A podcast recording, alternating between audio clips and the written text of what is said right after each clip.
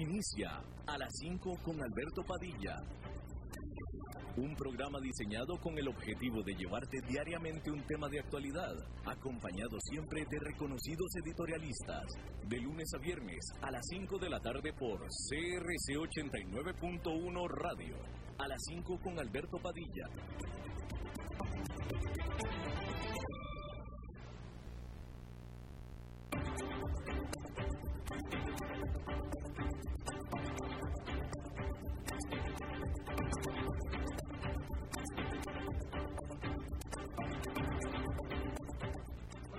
Saludos, bienvenidos a esta emisión de A las 5 con su servidor Alberto Padilla. Muchísimas gracias por estarnos acompañando en este último día de la semana laboral.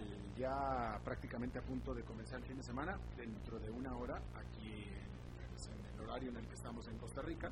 Muchísimas gracias a usted que nos está escuchando en vivo a través de la señal de 89.1 FM y también gracias a los que nos siguen en vivo a través de la señal Live de este programa de a las 5 con Alberto Padilla. Muchísimas gracias a todos los que nos escuchan en las diferentes, múltiples maneras en las que estamos grabados y diferidos, como por ejemplo eh, pues la propia repetición de este programa aquí en 89.1 FM, porque salimos en vivo a las 5 de la tarde de Costa Rica, con repetición este mismo día a las 10 de la noche todos los días. Muchísimas gracias también a los que nos siguen en la versión grabada de Facebook Live y muchas gracias a los que nos siguen en podcast en las diferentes plataformas, eh, Apple Podcast, Yahoo Podcast, etcétera, etcétera, etcétera. Bien, a propósito, eh, ya ni intenta controlarlos porque ya definitivamente ya no controla nada, pero de todos modos sentado ahí viendo los controles incontrolables, el señor David Guerrero, muchos saludos, y aquí la que grita, la que avienta las cosas, la que, como ella dice, no insulto, digo verdades, entonces dice verdades, cualquier otra parte son insultos tremendos, ¿no? Pero aquí dice las verdades como son. Es la señora Lisbeth Ulet, que es a cargo de la producción general de este programa. Y para eso es la jefa, para decir las verdades. Sí, señora. ¿Cómo que no? Bien, déjenme empezar eh, informándole que la devastación económica que ha traído la pandemia del coronavirus quedó manifiesta este viernes en la forma del reporte sobre el desempleo de abril que es el primer mes completo desde que se ordenaron los encierros a mitad de marzo. La economía de Estados Unidos perdió 20 millones 500 mil puestos de trabajo durante abril, de acuerdo al reporte oficial. Se trata por mucho del desplome más grande y rápido desde que se lleva esta estadística en 1939. Esto se suma a los 870 mil trabajos que se perdieron durante marzo y este resultado es mucho más del doble que los 8 millones 700 mil empleos que se perdieron durante la crisis financiera del 2008. La tasa de desempleo a abril saltó a 14,7%, que es más de 11 puntos porcentuales por encima de lo que estaba en marzo y es la segunda peor tasa de desempleo después del 24,9% registrado durante la Gran Depresión. Pero se espera que el desempleo siga aumentando al menos durante todo mayo.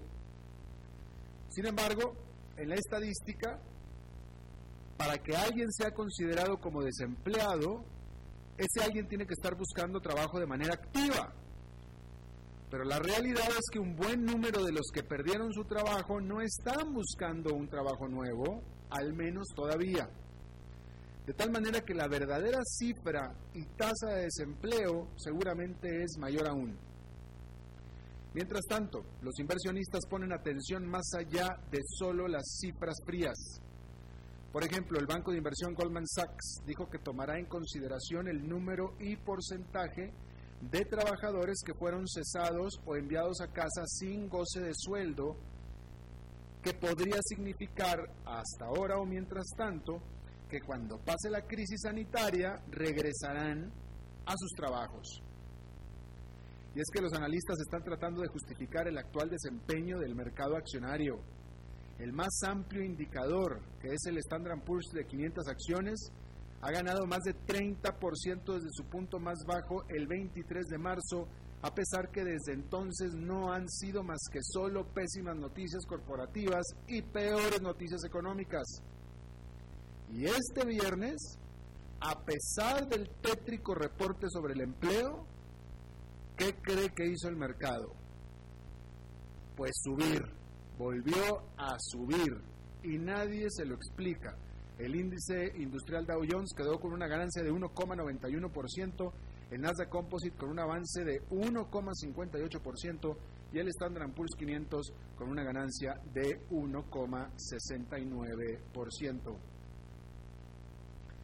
La única explicación posible del desdén que el mercado ha mostrado a la dura realidad económica del mundo es la aparente y decidida respuesta, mejor dicho, por la aparente decidida respuesta por parte de los bancos centrales del mundo que en cuestión de semanas han tirado al planeta salvavidas por billones de dólares en rápidas acciones coordinadas sin precedentes.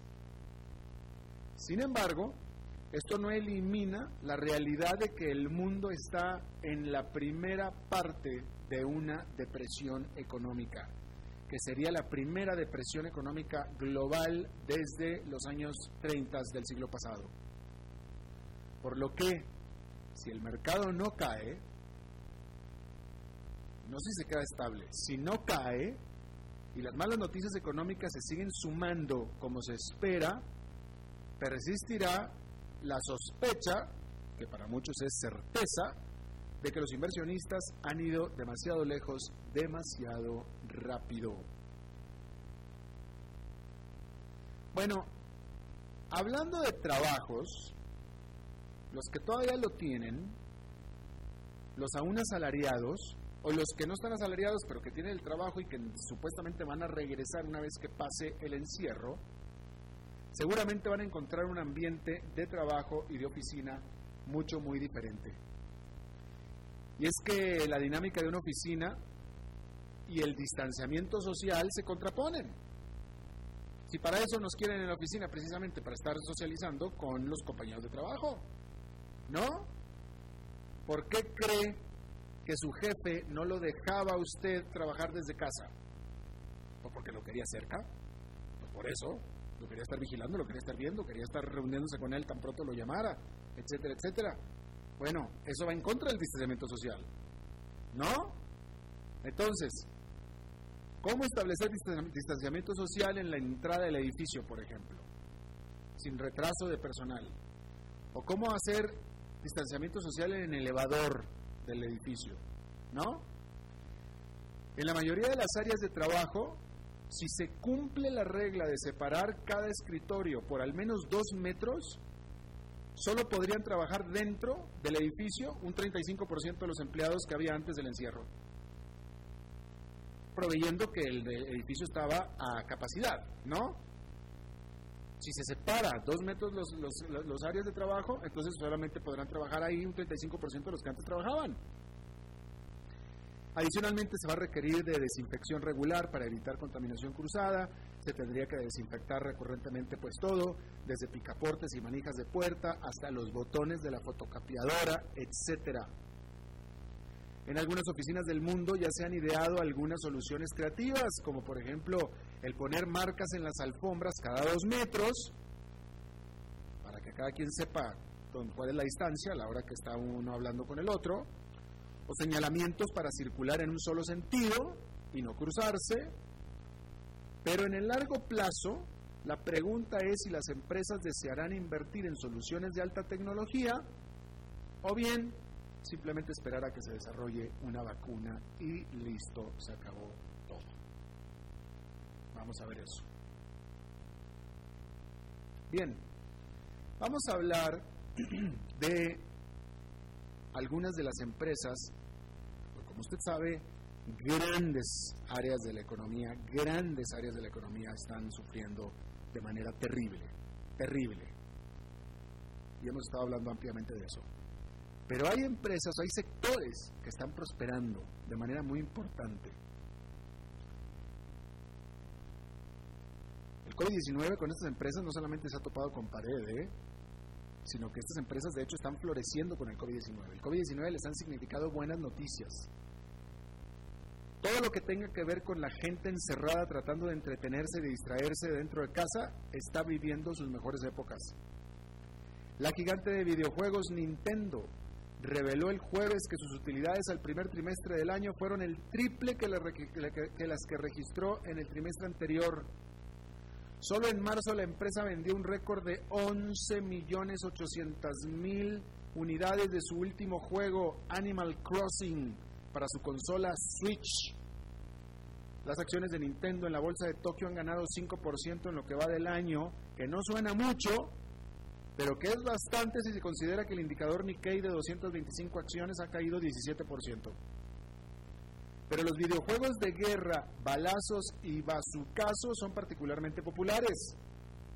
Otra gigante de los videojuegos, Activision Blizzard, superó las estimaciones de Wall Street al primer trimestre, impulsado por una explosión en la demanda de sus videojuegos de la serie Call of, Duty. Call of Duty, en realidad.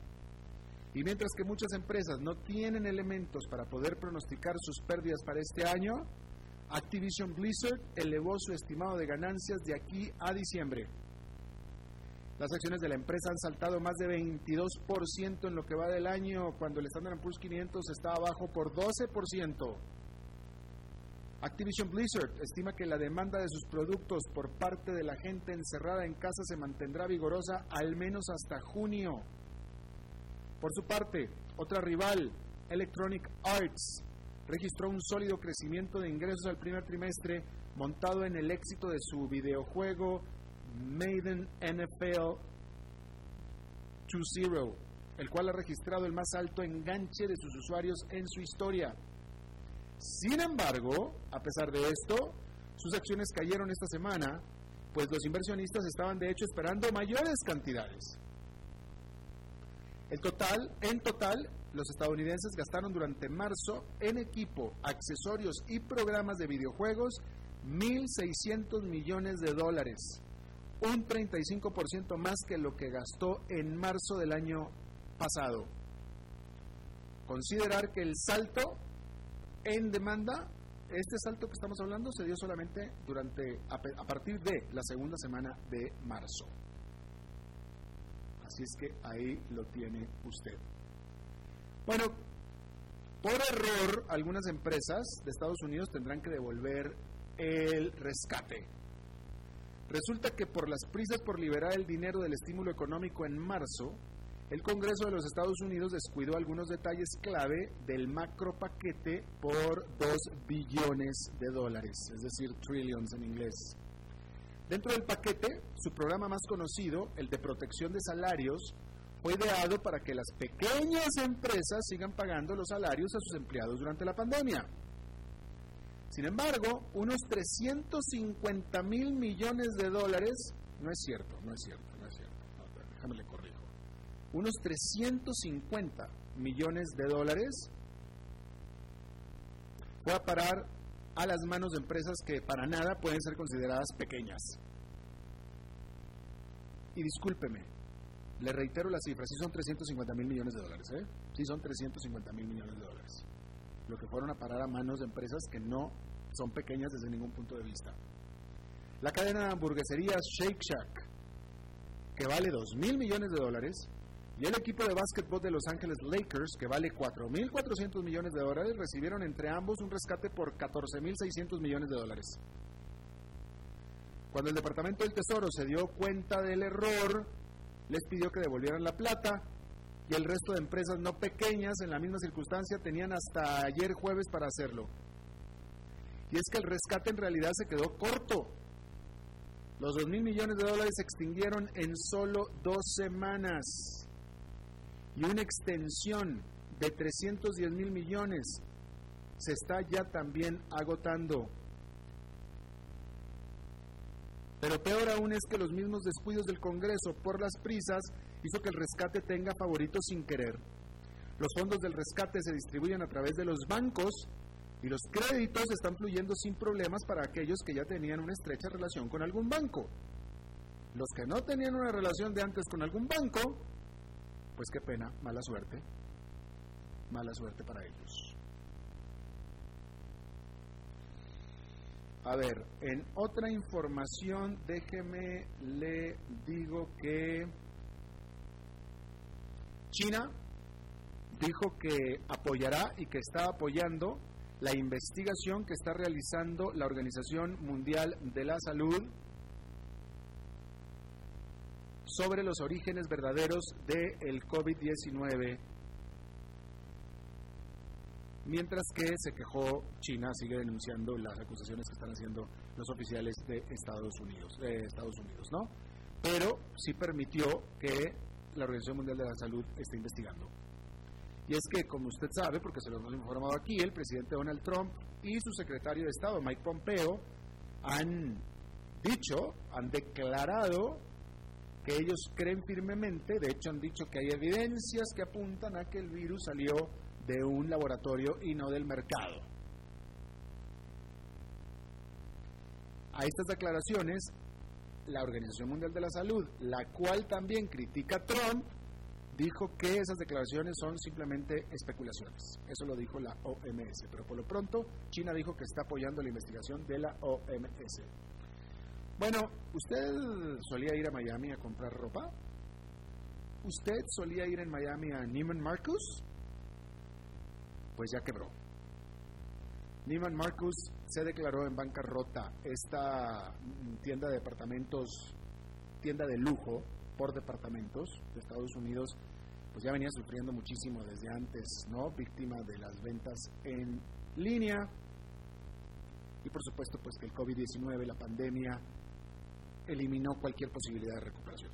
Simplemente. O sea, ya venían batallando, ya venía su propio futuro en entredicho con la pandemia, olvídate, ya no se puede más. La empresa Neiman Marcus espera poder salir de la bancarrota más tarde este año y esta misma semana J. Crew, otra gran cadena de tiendas, también se declaró en bancarrota. Bueno, esta es una noticia que también le dimos aquí. El Banco Central Europeo rechazó por completo la determinación de la Corte Suprema Constitucional de Alemania de que este, el Banco Central Europeo, estaba excediéndose en su mandato al estar comprando billones de euros en bonos como parte del programa de que se llama el Quantitative Easing para levantar la economía europea. El Banco Central Europeo dijo simplemente que ninguna institución nacional podía ordenarle a lo que es una institución continental europea, simple y sencillamente, y prometió y dijo que iba a continuar con este programa para poder ayudar a la eurozona a salir adelante de esta crisis. Una decisión unilateral sobre un órgano supranacional, que es el Banco Central Europeo, que a todo mundo cogió por sorpresa. Que vengan los alemanes a decirle a toda Europa, no, está mal esto. Pero en fin, ahí lo tiene usted. Eh, bueno, en otra información, déjeme, le digo que ahora la agencia calificadora de riesgo Fitch Ratings degradó hundió más en la basura, literalmente, bastante literalmente, hundió más en la basura a la deuda externa de Costa Rica. Y la hundió más diciendo que próximamente, muy probablemente, la va a hundir todavía más. La hundió de W a B. A ver, las calificaciones de la deuda, es decir, Usted quiere comprar un bono de un país y usted se fija en cuál es la calificación de ese bono, es decir, básicamente qué posibilidades hay de que ese país le vaya a pagar a usted el rendimiento y ese bono cuando usted lo vaya a liquidar. Eso es básicamente de lo que se trata. Entonces, para eso existen las agencias calificadoras. Entonces, ella te dicen, te dicen a ti, te dicen a ti, este bono es grado de inversión, es decir, invierta o este bono es basura, lo cual pues ya más o menos ya se entiende, ¿no? Digo, ese es como casi contralógico. O este bono está en default. Es decir, eh, o sea, basura es que muy probablemente no se lo vayan a pagar, default es que ya no, se lo pagaron, ¿no? Bueno, cualquier cosa, entonces empieza el grado de inversiones en AAA. Empieza en AAA y de AAA se va a AA y de AA a una sola A. Y de ahí empieza a triple B. Cada letra tiene tres niveles. Grado de inversiones AAA, ¿sí?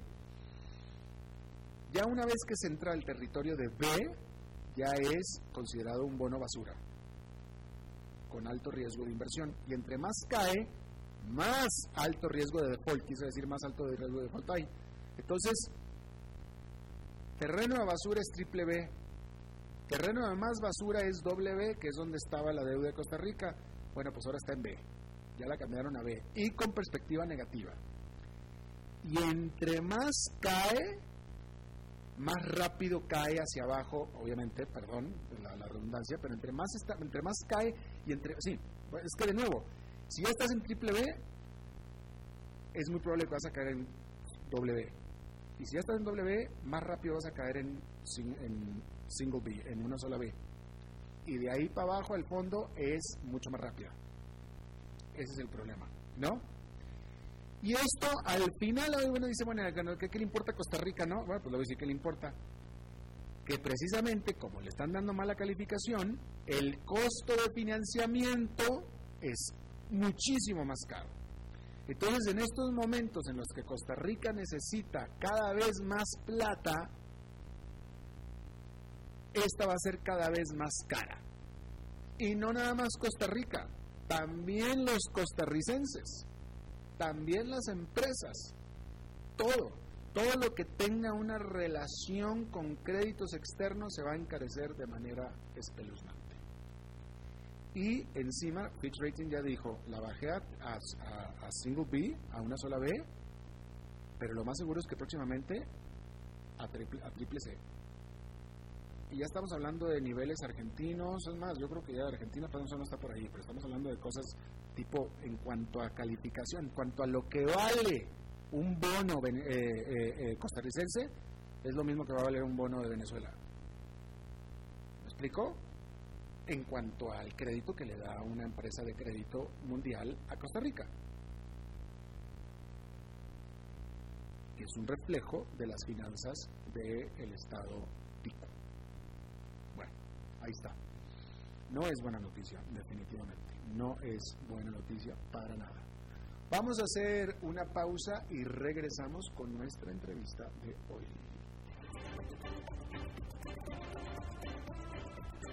5 con Alberto Padilla por CRC 89.1 Radio. Tinto, blanco, rosado, espumante, seco dulce. El vino es como los amigos, proviene de diferentes cepas y familias convertidas en bodegas de tradición. La Iride, una bodega personal establecida en Mendoza, Argentina, produce vino de exportación con la calidad de Mendoza, expresada en taninos frescos, frutales, remembranzas de tabaco y chocolate. Una fiesta al paladar. La Iride, vinos argentinos de tradición.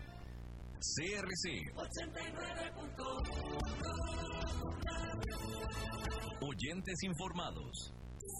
El agua es vida, salud y bienestar. Por eso, vos y los tuyos necesitan agua purificada, ozonizada y embotellada San Ángel. Hace que tu vida sea más larga y saludable con agua San Ángel. Disfrútala naturalmente y viví una experiencia con agua purificada San Ángel. Pureza que se siente. Búscanos en Facebook como Agua San Ángel.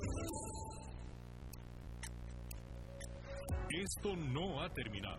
Hoy más que nunca debemos seguir con los protocolos ya conocidos como lo son el del estornudo, el de la tos, el de seguir lavándonos las manos, el de no saludarnos con abrazos ni besos, de no exponernos, de no salir a lugares públicos, de guardar y respetar la distancia físicamente. Igualmente, acatemos y respetemos las nuevas regulaciones de restricción vehicular sanitaria. Solo unidos podemos salir adelante. Hacelo por vos, por tu familia. Hagámoslo por Costa Rica. Sigamos en casa. Un mensaje de la Cámara Nacional de Radiodifusión y esta emisora. Desde Maipú, Mendoza, la tierra del olivo nos llega aceite de oliva Laur. Su delicada y elegante textura, así como su afrutado aroma vegetal, lo convierten en un aceite especial para paladares exigentes. Disponible en tres variedades: Laur Cruz de Piedra, Laur Aceite de Oliva Extra Virgen y Laur Gran Mendoza Aceite de Oliva Extra Virgen. Lo mejor de tres zonas en una sola botella. Galardonado con el Gran Prestige Gold en el Terra Olivo 2018. Aceites de oliva Laur no pueden faltar en tu mesa. De venta en todas las tiendas Don Fernando.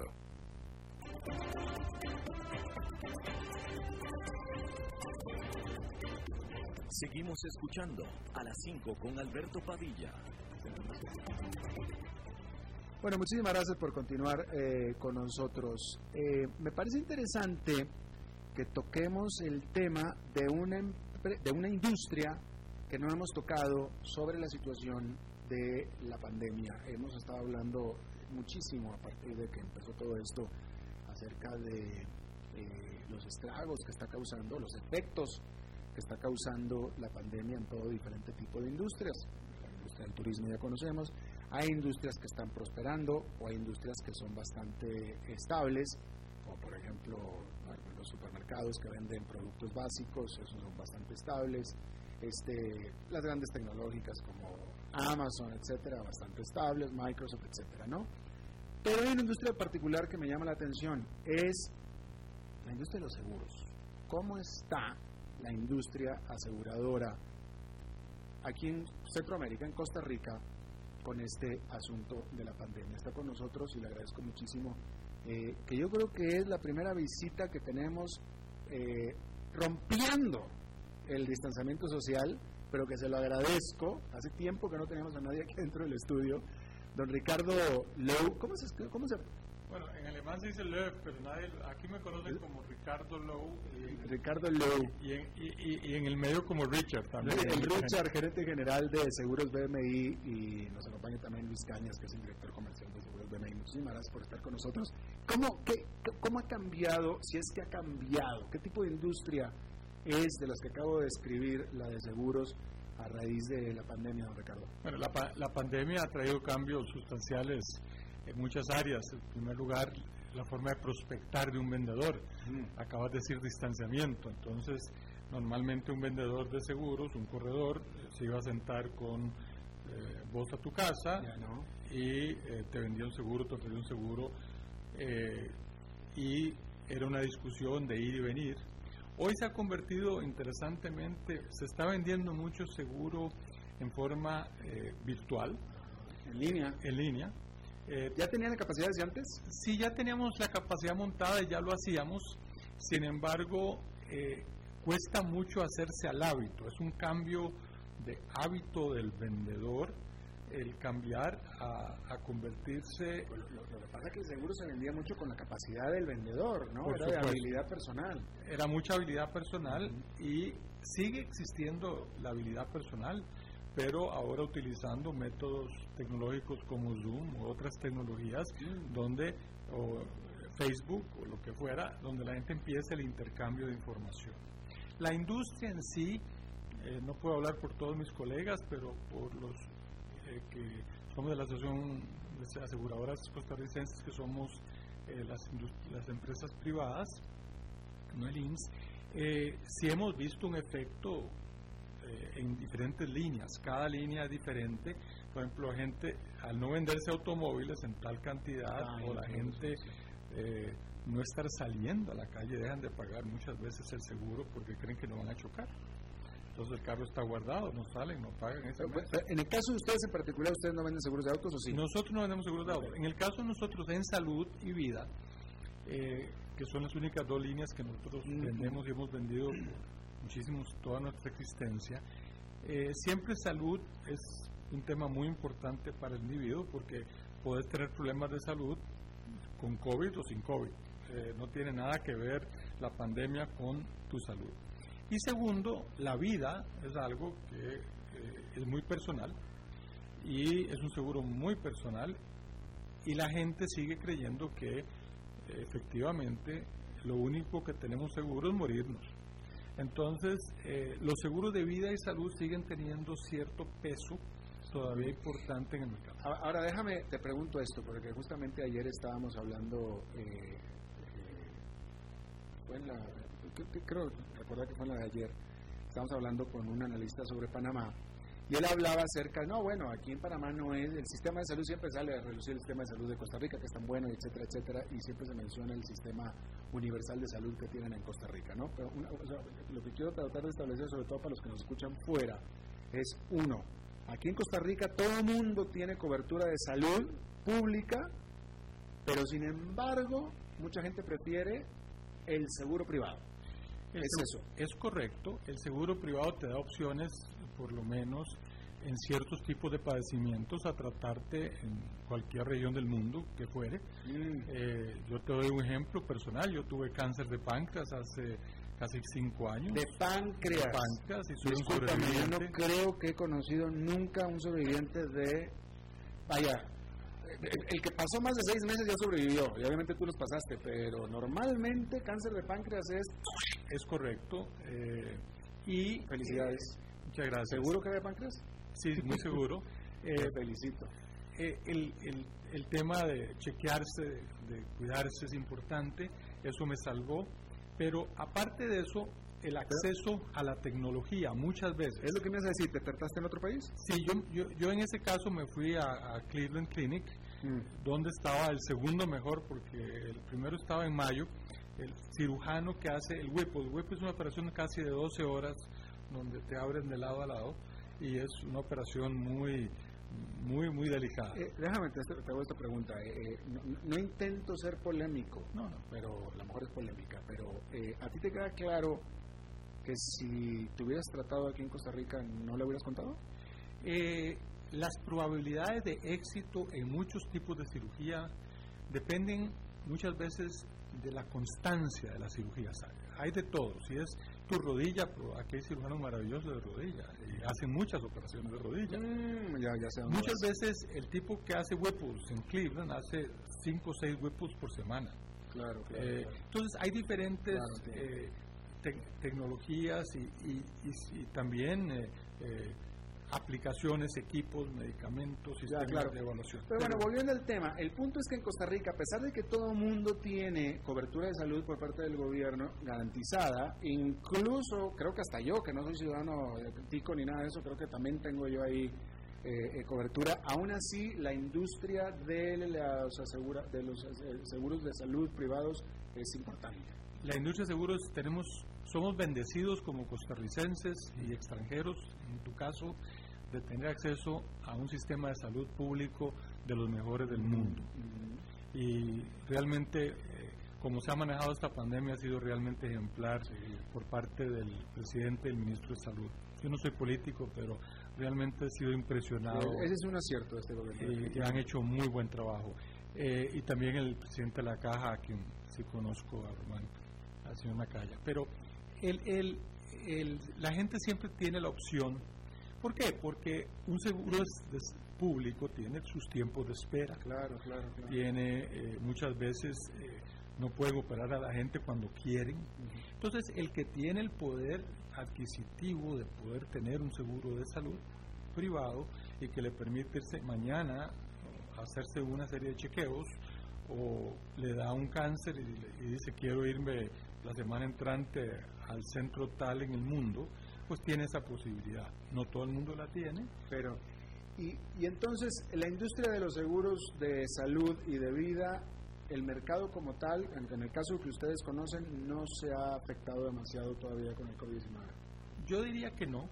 Eh, creo que todavía el mercado eh, subsiste bien. Por supuesto, todo se ha afectado por eh, cantidad y volumen. Yo no te puedo decir que estos meses han sido tan voluminosos en producción eh, en la industria en general. La gente tiene miedo, la gente está cuidando su bolsillo, la gente eh, tiene eh, temor que va a pasar, cuánto tiempo va a durar y por ende, por supuesto, cuida el gasto. Pero no hemos tenido tal vez un efecto tan fuerte en la industria de seguros de salud y vida. Ya. El COVID-19 ¿Lo cubre el seguro de salud, sí o no? nosotros cubrimos Inclusive habían seguros colectivos que no lo cubrían, igual en el momento en que se presentó la pandemia tomamos una decisión directiva de que íbamos a cubrir a todos nuestros clientes en problemas de COVID. Cuando dices tomamos, ¿quiénes tomamos? Eh, la empresa tuya. La empresa nuestra y lo tomó casi toda la industria. ¿Ustedes fueron los primeros o qué? No, no diría que yo no sé quién fue primero, segundo, tercero, y yo... Pero, eh, pero, el punto es que a nivel industria, originalmente dentro de las cláusulas, no el COVID-19, pero una pandemia, algo así, no estaba Hay muchas pólizas que no cubrían pandemias. Sin embargo, la actitud en general de la industria fue vamos a apoyar a nuestros asegurados a que estén cubiertos y tengan eh, más tranquilidad. Y en general. y se tomó esa decisión. Y se tomó decisión. Interesante, interesante, eh, porque eh, originalmente era una cláusula ahí perdida que nadie tenía en cuenta, no hay nada, como ninguna pandemia tampoco. Y de pronto aparece esto. Nuestros seguros individuales siempre han cubierto pandemias y ese tipo de cosas. Eh, los seguros colectivos eran los que a veces tienen más restricción. Ah, es que esto era eh, o seguros de más, hay seguros también más económicos que tienen ciertas restricciones. Sin embargo, eh, la idea fue servir y tratar de quitar también un poco, ayudar en lo que pudiéramos quitar un poco la ansiedad. este tema del COVID ha generado mucho temor y ansiedad. Entonces, ¿cómo podríamos contribuir en general la industria? aseguradora a quitar un poco la ansiedad también de la gente que supieran que no los iban a dejar sin protección si tenían eh, la, el COVID-19. Y aún así, pues por suerte hemos tenido un manejo excelente de la situación y en realidad eh, creo que hemos tenido un par de casos así en Costa Rica. Hemos tenido otros territorios, hemos, hemos tenido casos de 100 mil, 150 mil dólares de tratamiento en COVID-19. ¿Aquí en Costa Rica? No, en Costa Rica no. Ah. En Ecuador, eh, República Dominicana. ¿De la empresa tuya? De la empresa nuestra. Ah, porque esto, esto la cobertura de COVID-19 es para todos los países en los que tú operas. La, la cobertura de nuestros seguros es para todo el mundo. O sea, no, es, hay partes, cambios en Costa Rica por deducible. ¿Cómo, cómo, cómo, tomas, ¿Cómo tomas esa decisión porque es una variable financiera muy importante. Tú lo acabas de decir, hay casos de 100, 150 mil dólares. ¿Y si se te multiplican esos casos? Bueno, eh, eso es parte de eh, lo que vigila una superintendencia y lo que se vigila un mercado para... Por eso es tan importante el mercado eh, legalizado y las compañías que tienen tiempo de tener reservas técnicas mm. para enfrentar situaciones. Nosotros no es que nosotros constantemente y mes a mes medimos eh, nuestras reservas técnicas para no enfrentarnos jamás a no poder pagar una póliza y donde no tenemos reservas técnicas usamos reaseguro con compañías colegas o más grandes. Eso es lo que debe servir, porque en un caso como una pandemia, es decir, una vez que ustedes deciden, ok, vamos a cubrir el COVID-19, realmente no hay manera de poder calcular no puedes calcular cuánta gente se va a enfermar ni tampoco puedes calcular cuánta gente va a entrar al hospital, no puedes, no, puedes calcular cuánto te va a costar. Nunca puedes calcular cuándo te vas a morir o cuándo te vas a enfermar. Nuestro negocio es un negocio de riesgo. Y eh, es parte del riesgo. Tenés toda la razón, cuando hay una variable tan amplia como esta, pues por supuesto ese riesgo es más eh, delicado. Entonces, pero volvemos a lo mismo. Eh, nuestro negocio es también estar con nuestros clientes y servirlos. Entonces, eh, para BMI era muy importante y creo que para nuestra competencia que todos nuestros clientes se sintieran tranquilos en su mayoría. Creo que la mayoría de las compañías, no sé si todas, no puedo hablar por todas, pero tomaron realmente una actitud muy positiva de servicio. Claro. Eh, fíjate que me parece interesante preguntarte, y ojalá y tengas la respuesta, a lo mejor no la tienes, pero eh, tú como compañía de seguros que operas en varios países, me imagino que deberías de tener un termómetro de poder corroborar o desmentir si tal o cual país tuvo realmente los problemas con el COVID que se dice que se tiene o no. ¿Me explico? Por ejemplo, Ecuador. Es cierto que Ecuador sí tuvo un tremendo problema, tiene un tremendo problema con COVID-19. Puedo decirte, porque comparamos estadísticas dentro del grupo, eh, la problemática de Ecuador lamentablemente ha sido muy seria. eh, muy lamentable.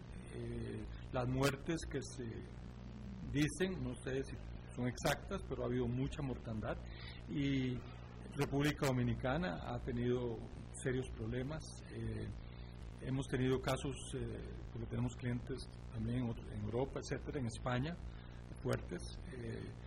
y, y Costa Rica, puedo decirte que ha sido un ejemplo excepcional.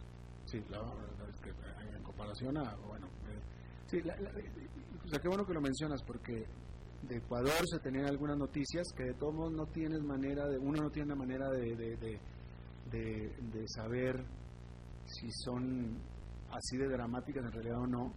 Eh, eh, República Dominicana no lo sabía, pero tú me lo estás diciendo.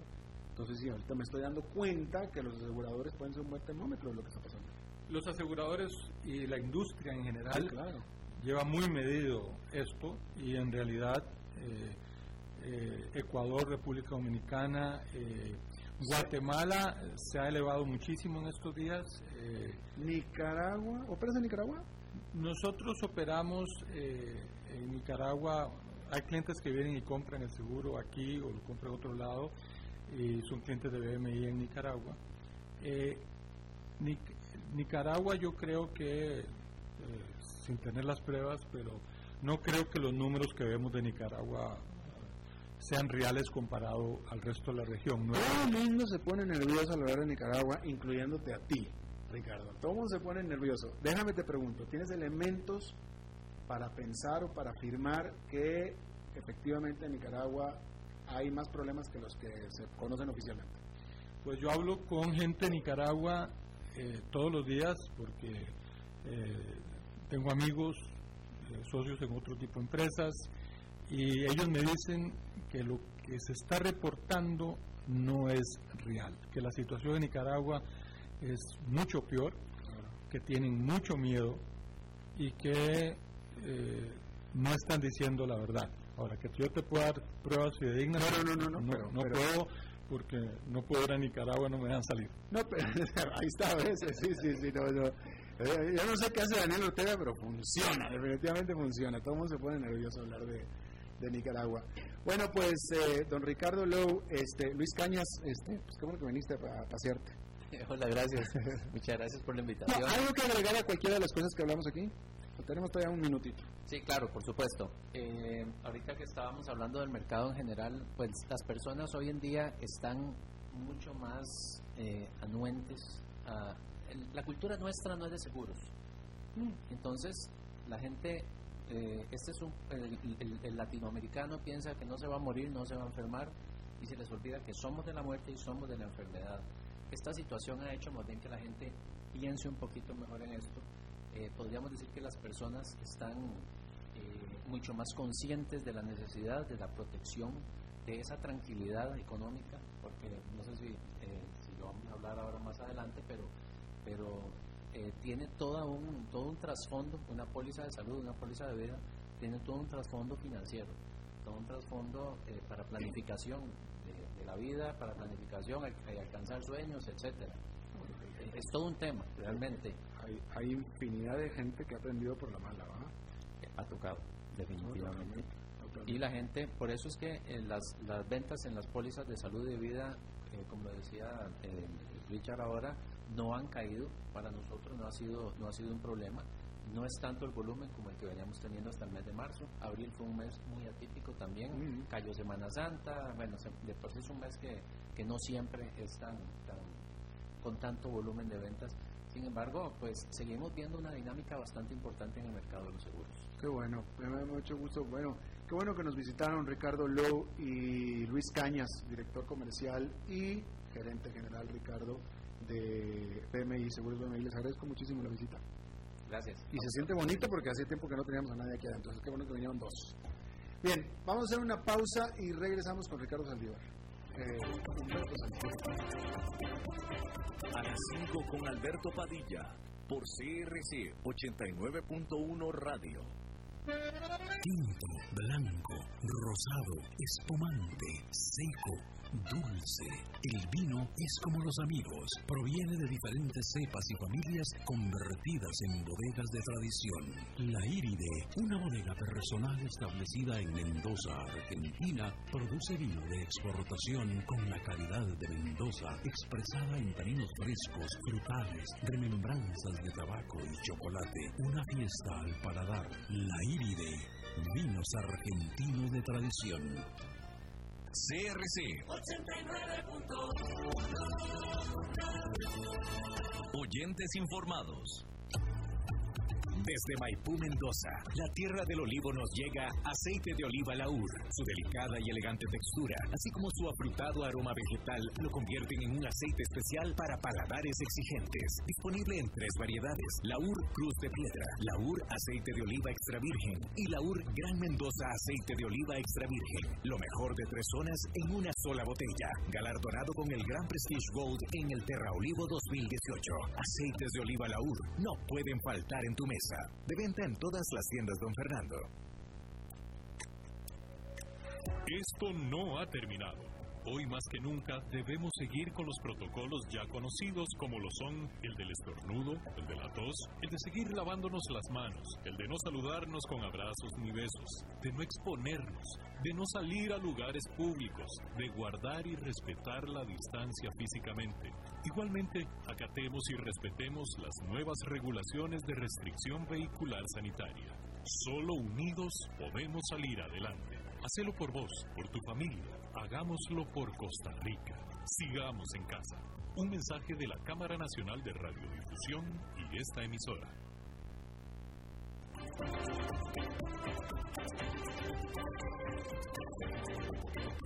Seguimos escuchando a las 5 con Alberto Padilla. Buenos viernes y vámonos rápidamente con Humberto Saldívar, que es de los viernes. ¿Cómo estás, Humberto? ¿Y tú? Bien, hombre, adelante.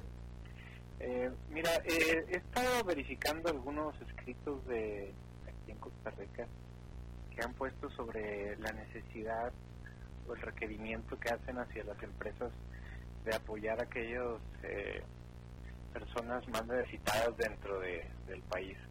Me llama la atención eh, que más allá del enfoque que le ponen eh, de la realidad que está sucediendo alrededor de, de Costa Rica, es decir, ahí hay lugares donde literal ellos comían al día y les dijeron guárdense y no tienen para comer ni para sobrevivir si no, si no tienen un apoyo extra, ¿no? Pero más allá de eso, eh, el, la, la, intención de politizar mm. este tema eh, y tratar de decir, ok, vamos a meterle más impuestos a, a las empresas para poder solventar este gasto y apoyar a las personas. ¿Cómo es posible que tan siquiera salga este esta opinión, siendo que las empresas, los impuestos están basados en ganancias, en lo, cuando tuvieron utilidad? Cuando no hay utilidad, tú no puedes poner impuestos. Definitivamente las empresas tienen que hacer algo y se está haciendo, se están haciendo iniciativas privadas precisamente eh, por la iniciativa privada para no tener que depender de una iniciativa pública que hasta ahorita sabemos, no todas, pero hay muchas iniciativas públicas que si se haría esta, eh, esta campaña de manera independiente por medio de alguna iniciativa pública, es probable que les llegue el 10% de lo recaudado, ya que el 90% se iría a, un, a los salarios de las personas que van a trabajar en esa eh, en esa institución pública, ¿no? Y, y más bien yo, más que politizar, lo que los invitaría, o los que los invito es a también las iniciativas públicas hacer un esfuerzo, reducir salarios, hacer más, no puedo decir rentable porque al ser pública es difícil que haya una rentabilidad, pero sí que sea sostenible y sea eh, equiparable con la iniciativa privada de los sueldos. No es posible que haya sueldos de 20 millones de colones, 15 millones de colones, 12 millones de colones a N cantidad de, instituciones públicas cuando en una iniciativa privada solo hay una, dos o tres personas que ganan eso y son los directores y tienen a cientos de personas abajo. Eh, ahorita las empresas lo que están en lo que están preocupadas es en sostener a su capital humano, de la manera que pueda, inclusive endeudándose, no generando más impuestos porque no haría sentido. No sé qué te parezca esto, Alberto, pero creo que más bien es sumarnos y ver cómo también es hacemos mucho más eficiente toda la parte eh, pública, no nada más la privada. Eh, antes, a ver, déjame te pregunto esto, fíjate, eh, interesante el tema que estás tocando. Y me imagino por dónde, de dónde viene tu intención de hablar de esto, pero déjame te pregunto, tú que no has, tú, no eres empresario, tú has sido, tú has trabajado como, como con empresarios, tú has trabajado como empresarios, tú que has trabajado con empresarios y que has estado con ellos, yo te pregunto, ¿al empresario realmente le preocupa, realmente tiene dentro de su corazón el preservar los empleos de sus empleados? ¿Realmente le preocupan? ¿Le duele tener que deshacerse de los empleados o no? Etcétera.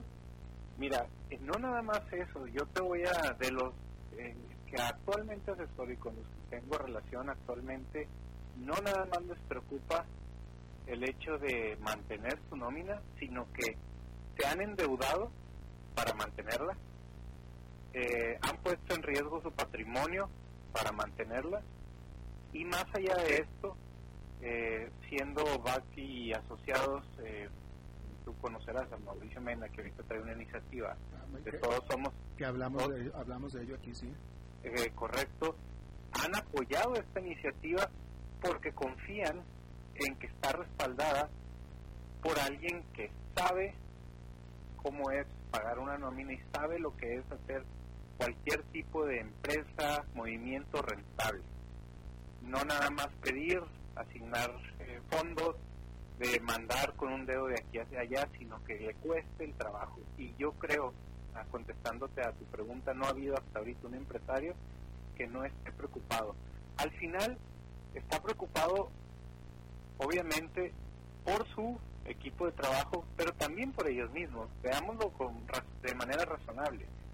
Si esto no sale adelante, el impacto colateral va a ser hacia las mismas empresas y los mismos empresarios eventualmente. Entonces, si nosotros no apoyamos y si las empresas no apoyan, eh, ese impacto puede repercutir en un futuro y afectar en delincuencia. Imagínate las personas que no tienen de comer, o sea, ¿cómo le van a hacer para, para seguir viviendo? O sea, es, es algo que nos debe preocupar a todos y hasta el momento no ha habido ni un solo empresario que no le preocupe. Más bien, hay empresarios que, que antes de declararse en bancarrota o de cerrar absolutamente la empresa, prefieren endeudarse y generar un compromiso con alguien que les preste hasta el grado de perder una parte de la empresa. Eso es lo que me ha tocado.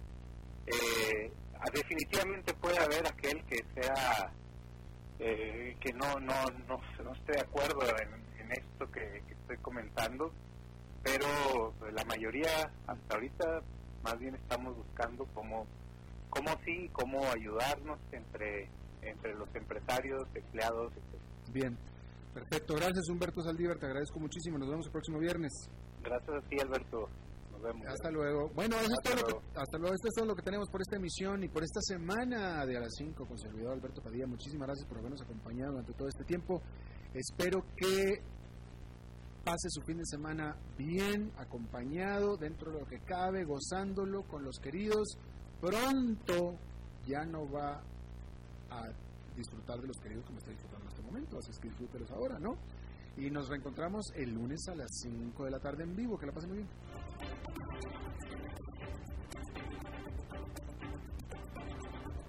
Concluye a las 5 con Alberto Padilla un programa diseñado con el objetivo de llevarte diariamente un tema de actualidad, acompañado siempre de reconocidos editorialistas, de lunes a viernes a las 5 de la tarde por CRC 89.1 Radio, a las 5 con Alberto Padilla.